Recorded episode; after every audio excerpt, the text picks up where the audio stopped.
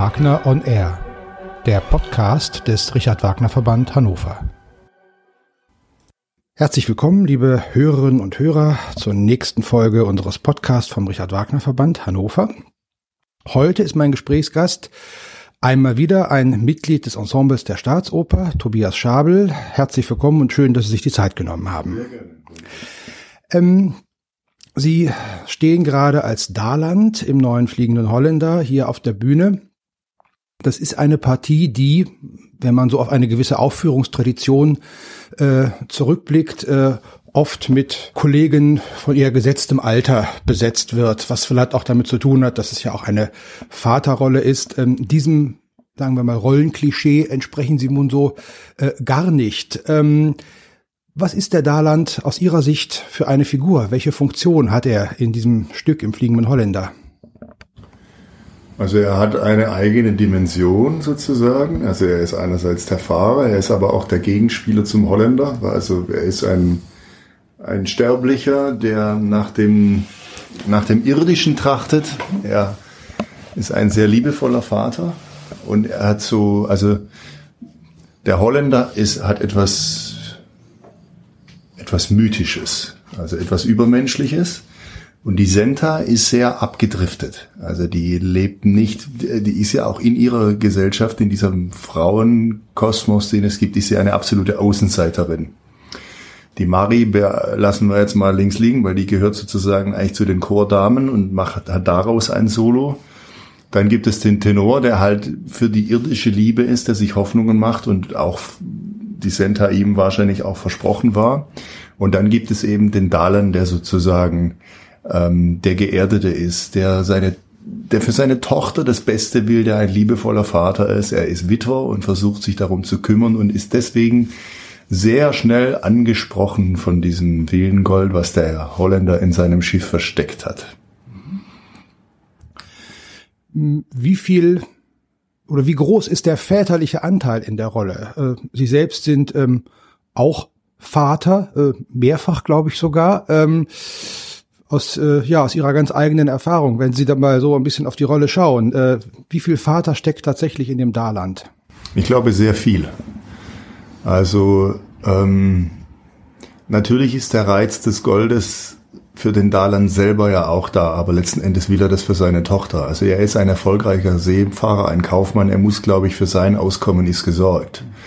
Er macht es nicht für sich, sondern er möchte für seine Tochter, die er über alles liebt, das Allerbeste. Und das Interessante ist diese Arie, die er hat im zweiten Akt, wo nur die Senta und er auf der Bühne sind, die ist eine sehr lyrische, also vor allem für Wagnersche Verhältnisse eine unglaublich lyrische Arie. Die steht in D-Dur und hat ganz große Bögen. Und es ist diese Wärme, die dieser Vater seiner Tochter, die schon sein Ein und Alles ist, vielleicht ein bisschen, die Bindung ist vielleicht ein bisschen mehr als, als, als nötig und richtig, aber er ist ein ganz, ein ganz gutes, warmes Herz.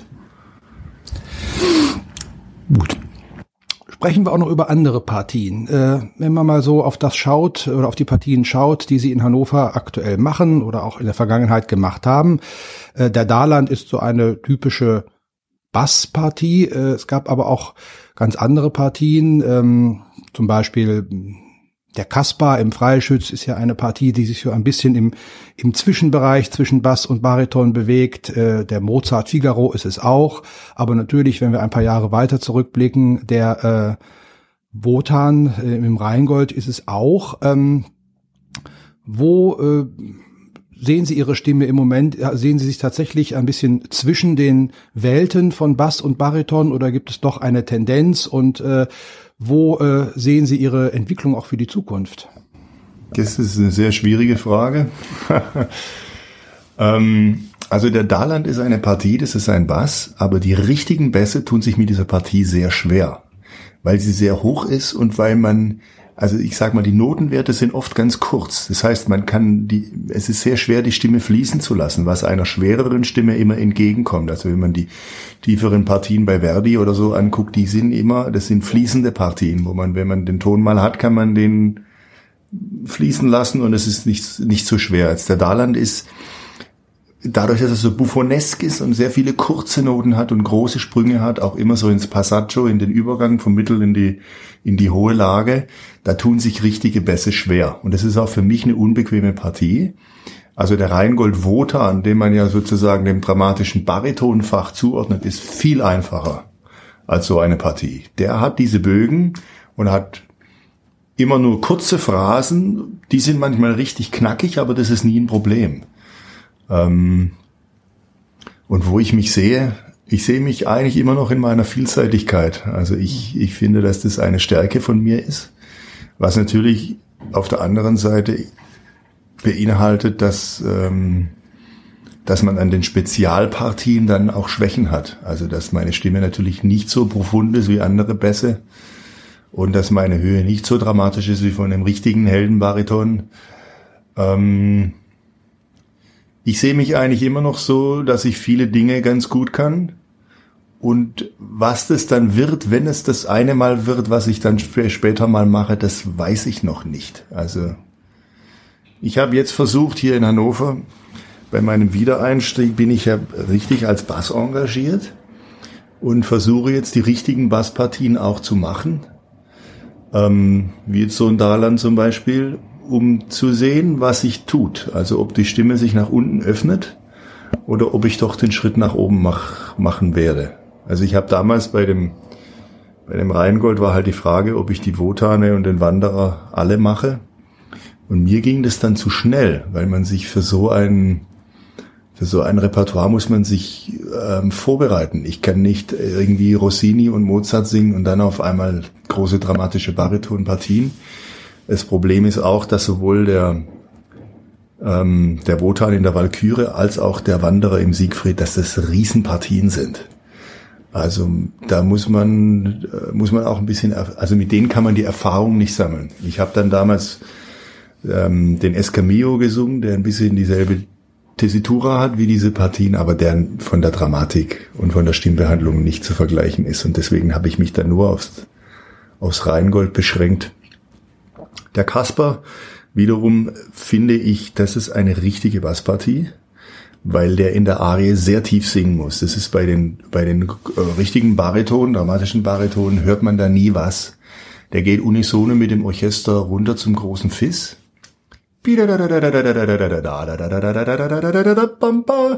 Und dieses Fiss geht dann immer unter in dem Orchester. Deswegen ist es eigentlich als Basspartie gedacht. Und diese Partie liegt eigentlich, liegt mir perfekt. Also das, die ist hoch, die ist zum Beispiel höher als die Votane, die hat, äh, weiß nicht, sechsmal ein Fiss in der Arie, in, in diesem Lied. Ähm, und das, das liegt mir sehr gut, da ähm, habe ich keine Schwierigkeiten damit, wo andere die Schwierigkeiten oft sehen. Ja, aber wo es hingeht, ist eine spannende Frage, die ich nicht beantworten kann. Ähm, dass ich die Frage gestellt habe, hat ja sicherlich auch damit zu tun, dass ähm, gerade wenn man als nicht selbst Beteiligter von außen auf den Opernbetrieb blickt, äh, sich doch immer noch sehr stark der Eindruck äh, einstellt, dass Fachgrenzen oder Fachzuordnungen eine gewisse Rolle spielen. Ähm, macht das Sinn oder sagen Sie eigentlich wäre es vielleicht viel besser und viel mehr auf die persönlichen Bedürfnisse äh, zugeschnitten, wenn man in solchen Kategorien gar nicht mehr denken würde? Es ist beides. Also es macht, wenn es funktioniert, macht es sehr viel Sinn. Denn wenn man sich bewirbt und man singt eine oder zwei Arien und man dann in, aus einem aus einer so einer Schublade in die dieses Fach gesteckt wurde, wo die zehn, zwölf Partien drin liegen, die das beinhaltet. Wenn man dann weiß, der kann die alle gut singen, wenn er die und die Arie singen kann, dann macht es auf jeden Fall Sinn. Ich glaube, in meinem Fall macht es gar keinen Sinn und das ist das, was mir oft Probleme bereiten, dass die Leute nicht wissen, was sie mit mir anfangen können. Ähm, wenn sie lesen, was ich für Partien gesungen habe, dann denken sie, ja, aber der, der macht ja das und dann macht er das und dann singt er italienisches Fach und dann kann der auch Lieder singen und ähm, Mozart und Wagner und Rossini auch noch, wie und Händel, wie soll das gehen? Ähm, ich habe mit meinem Agent auch schon darüber gesprochen, ob wir das anders regeln sollten, dass ich nur noch eine Schublade bediene, um es den Leuten leichter zu machen. Aber ähm, ich bin, wie soll ich sagen, ich freue ich freu mich an dieser Vielseitigkeit und fände es schade, wenn ich nur noch eine Sache machen könnte. Also ich singe jetzt den Figaro wieder zum Beispiel als nächstes, also nach einem Daland in Figaro, das ist eher außergewöhnlich. Aber ich finde, dass ich beides ganz gut kann. ähm, außergewöhnlich äh, ist, äh, so scheint es mir zumindest, wenn man ein bisschen auf ihre, auf die jüngste Entwicklung ihrer Karriere äh, schaut, ähm, auch, dass sie ja einige Jahre in Hannover äh, fest zum Ensemble gehörten. Dann äh, haben sie sich äh, aus Hannover erstmal für eine kurze Zeit äh, verabschiedet und sind ins Ensemble der Staatsoper in Berlin gegangen und jetzt wieder sozusagen zurück äh, in den alten Hafen. Ähm, das ist ja eine ähm, Entwicklung, die ähm, also zumindest nicht allzu oft äh, vorkommt, ein Haus zu verlassen, an ein größeres äh, Internet auf internationalem Niveau äh, agierendes Haus zu gehen und dann wieder zurückzukehren. Äh, was, äh, ja, wie kam es zu dieser Entwicklung? Also einerseits ähm, habe ich jetzt eine andere Stelle. Ich singe zwar im gleichen Haus, aber ich habe eine ein bisschen eine andere Position. Ähm, ich bin jetzt sozusagen der seriöse Bass des Hauses. Das heißt, wenn die Partien kommen, dann bekomme ich die auch. Und bevor ich nach Berlin gegangen bin, hat die damals der Albert Pesendorfer bekommen. Das heißt, ich stand in manchen Dingen, die ich gerne gemacht hätte, hinten an. Ähm, das ist die Entwicklung sozusagen, die durch das Zurückkommen jetzt stattgefunden hat. Ich bin nach Berlin gekommen. Ähm, ich habe dort ein informatives Vorsingen gemacht, um zu gucken, ob ich da vielleicht mal gastieren kann. Und dann haben die mich überraschenderweise gefragt, ob ich nicht ins Ensemble kommen würde. Und das sah auch ganz gut aus von den Partien. Und ich kannte aber das Opernhaus, äh, die Struktur eigentlich gar nicht. Und jetzt ist so, dass so ein Haus sehr viel mit internationalen Gästen arbeitet. Und die Leute im Ensemble müssen sozusagen das machen, was übrig bleibt. Und manchmal bleibt was Schönes übrig und bleibt, manchmal bleibt halt auch nichts Schönes übrig. Und es war für mich so, dass es am Anfang sehr vielversprechend war und dass dann aber zunehmend nicht mehr so viel übrig geblieben ist und dass mir Sachen versprochen wurden, die dann nicht gehalten wurden. Aber ich möchte da jetzt gar nicht so weit ähm, in das Thema eindringen ich habe mich einfach nicht wohlgefühlt. Also ich habe mich in Berlin nicht wohlgefühlt. Berlin ist überhaupt nicht meine Stadt.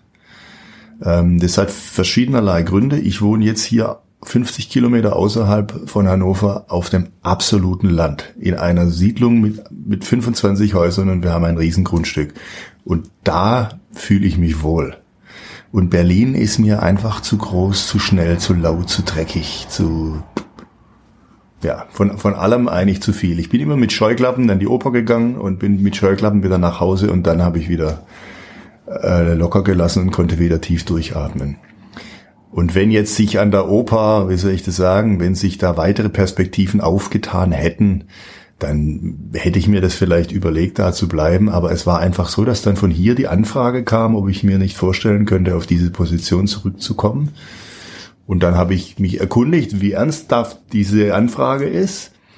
Und die war sehr ernsthaft und das war für mich ein tolles Angebot. Und da wir uns hier sehr wohl gefühlt haben, auch mit der Familie, haben wir sehr schnell entschlossen, dass wir das machen. Und ich denke, das äh, Publikum hat sie auch mit äh, offenen Armen und Ohren wieder zurückempfangen. Absolut. Ähm, jetzt haben Sie zwar selbst schon gesagt, es ist im Moment noch nicht so absolut absehbar, in welche Richtung sich ihre Stimme entwickelt, aber nichtsdestotrotz äh, möchte ich jetzt nicht darauf verzichten, sie doch nochmal nach Partien zu fragen, die sie sich für ihre Zukunft äh, noch wünschen. Ähm, sie haben gesagt, Sie sind jetzt hier am Haus als äh, seriöser Bass äh, engagiert. Ähm, ich habe gesehen, korrigieren Sie mich, wenn es nicht stimmt, dass Sie im Parsifal mal den Klingsor äh, gesungen haben. Wenn man jetzt an das Stichwort seriöser Bachs denkt, dann äh, würde ich natürlich sofort daran denken, dass vielleicht der Gurnemanns irgendwann mal eine Rolle äh, wäre. Ähm, und vielleicht ja auch, äh, Sie haben gerade gesagt, Sie haben sich vor einigen Jahren, als es hier um den Ring ging, erstmal dagegen entschieden, äh, die all, alle Votane zu machen. Ähm, was sind, also es muss auch gar nicht nur immer um Richard Wagner sich drehen, äh, was sind Partien, über die Sie sich, auch wenn es noch nicht hundertprozentig absehbar ist, wo Sie sagen würden, da würden Sie sich sehr, sehr freuen, wenn die Ihnen in Ihrer Karriere noch über den Weg laufen? Also der Gurnemanns wäre bestimmt so eine Partie, aber das hat noch viel Zeit. Also ich finde, der Gurnemanns ist eine der reichsten Bühnenpersönlichkeiten, die es gibt. Die muss sehr fein ausgelotet sein und sehr viel gestaltet, sonst ist es totlangweilig. Und sängerisch, also von der Stimmbehandlung, ist die Partie nicht interessant. Ähm, das ist sehr viel so rezitativisch und es ist nichts Arioses, also das ist nichts, was zum Singen Spaß macht eigentlich, sondern das ist eher so dieses, dieses Ausloten und Abwägen. Es ist so ein bisschen vielleicht wie der Wanderer im, im Siegfried, nur halt eine Etage tiefer. Also das, ich weiß nicht, alt muss man dazu nicht sein, aber man muss reif sein. Also, und das fühle ich mich eigentlich noch nicht, aber das ist sowas, was in der Ferne, was mich interessieren würde. Dieser Klingsor, das habe ich in Zürich gemacht, das war ganz toll, ich habe das sehr gerne gemacht, war auch sehr erfolgreich. Das ging eigentlich nur, weil das eine ganz kurze Partie ist. Also ich könnte eine abendfüllende Partie in dieser Lage nicht, nicht singen. Das wäre ja höher als der Holländer zum Beispiel. Also wenn man, wenn man das da vergleicht. Ähm, was ich gerne mal wieder oder, oder neu singen würde, sind halt so große italienische Partien. Das ist das, was mir eigentlich von meiner Stimme am meisten liegt. Also meine absolute Traumpartie ist immer noch der Philipp in Don Carlo. Den habe ich schon gesungen, habe ich ja auch hier schon gesungen, aber das schon lange, schon viel zu lange nicht mehr. Ähm, und dann gibt's halt, wenn die Stimme nach oben gehen würde, gibt's da so ein paar Partien. Also das wäre dann, wären dann die Wotane und wäre vielleicht mal ein Johanna an, was mich reizen würde. Ja, also das Dramatische und das Lyrische, das Buffoneske reizt mich eigentlich nicht so. Das ist auch, um auf ganz den Anfang zurückkommen, zurückzukommen. Das ist ja dieses, dieses, diese Schublade, in der der Darland immer steckt, ist also dieses Bass-Buffoneske. Ich habe ja selber eine Tochter, die eigentlich in diesem heiratsfähigen Alter schon ist. Zur damaligen Zeit mindestens. Heute erwartet man das nicht, dass man mit 18 heiratet. Ähm, und deswegen finde ich eigentlich, dass ich diese, ich kann das sehr gut nachempfinden, wie der Dalan tickt. Auch wenn es für unsere heutigen Vorstellungen bieder ist, wie er denkt, aber dass man in diesem Umfeld so denkt, kann ich mir sehr gut vorstellen. Deswegen war es für mich schön, diese Partie nochmal zu machen. Ich habe in Berlin ja auch eine Inszenierung gemacht, die aber eingekauft war aus Basel. Das heißt, der Charakter war komplett festgelegt. Und der Vorgänger, der das davor gemacht hat, war ein kleiner Koreaner der hatte das in Basel damals gesungen und das ist einfach dann was ganz anderes, wenn ich das mache. Weil ich nun groß gewachsen und schlank bin und der Philipp Stölzel hat mir dann einen Bauch verpasst und eine Mütze und einen Vollbart und so, um diese Schublade wieder zu bedienen, was mich geärgert hat damals, ähm, weil man das, man ist ja kein anderer Mensch, indem man jetzt einen Vollbart angeklebt bekommt, der dann ein bisschen grau aussieht und einen dicken Bauch hat. Ähm, man bewegt sich auch nicht so. Also das wird dann eher komisch als als glaubhaft eigentlich. Wenn man jetzt die lustigen Weiber von Windsor macht, dann ist das okay. Aber bei Daland würde ich doch sehr denken, es ist eine, ein ernstzunehmendes Stück, wo man versuchen sollte, den Charakteren zu äh, gerecht zu werden. Ich würde aber auch gern mal ein Hunding probieren, zum Beispiel, sowas in diese Richtung würde auch gerne ein Fasol singen. Das ist so was, mir eigentlich entgegenkommen würde. So eher eine, eine, lyrische Partie. Das ist ja eine der schönsten Partien bei Wagner eigentlich. Der Fasol, der stirbt zwar dann sehr äh, kurzfristig, aber es ist der, der hat eben diese Bögen, die man sonst bei Verdi oder in der italienischen Musik eher kennt. Ja, sonst fällt mir eigentlich gar nichts ein. Nächste Partie, nächstes Jahr kommt eine Partie, die mich reizt. Da rede ich aber jetzt nicht drüber, das bleibt noch ein bisschen Überraschung. Was mich immer reizt, sind Partien zu wiederholen, wenn sie ein paar Jahre gelegen haben. Also das war jetzt mit dem Darland auch so der Fall, weil, weil man doch reift, also stimmlich und vor allem auch persönlich, weil man anders an die Sachen rangeht, wenn man, wenn man fünf Jahre Lebenserfahrung mehr hat. Also, wenn Sie in diesem Sinn über ihre Pläne sprechen, dann äh, spricht daraus wieder die schon von Ihnen selbst erwähnte Vielseitigkeit. Und wenn wir einfach auf noch auf den Verlauf dieser Spielzeit schauen, äh, spiegelt sich das darin ja auch wieder. Jetzt bleibt der Darland noch ein bisschen, dann kommt der Figaro zurück und zum Ende der Spielzeit, denn der Dulcamara im Liebesdrang, also das ist im wahrsten Sinne des Wortes sehr vielseitig. Ich danke Ihnen noch einmal ganz herzlich, dass Sie sich die Zeit für dieses Gespräch genommen haben. Alles Gute für die weiteren Partien und ich sage auf Wiedersehen, auf Wiederhören, bis zur nächsten Folge.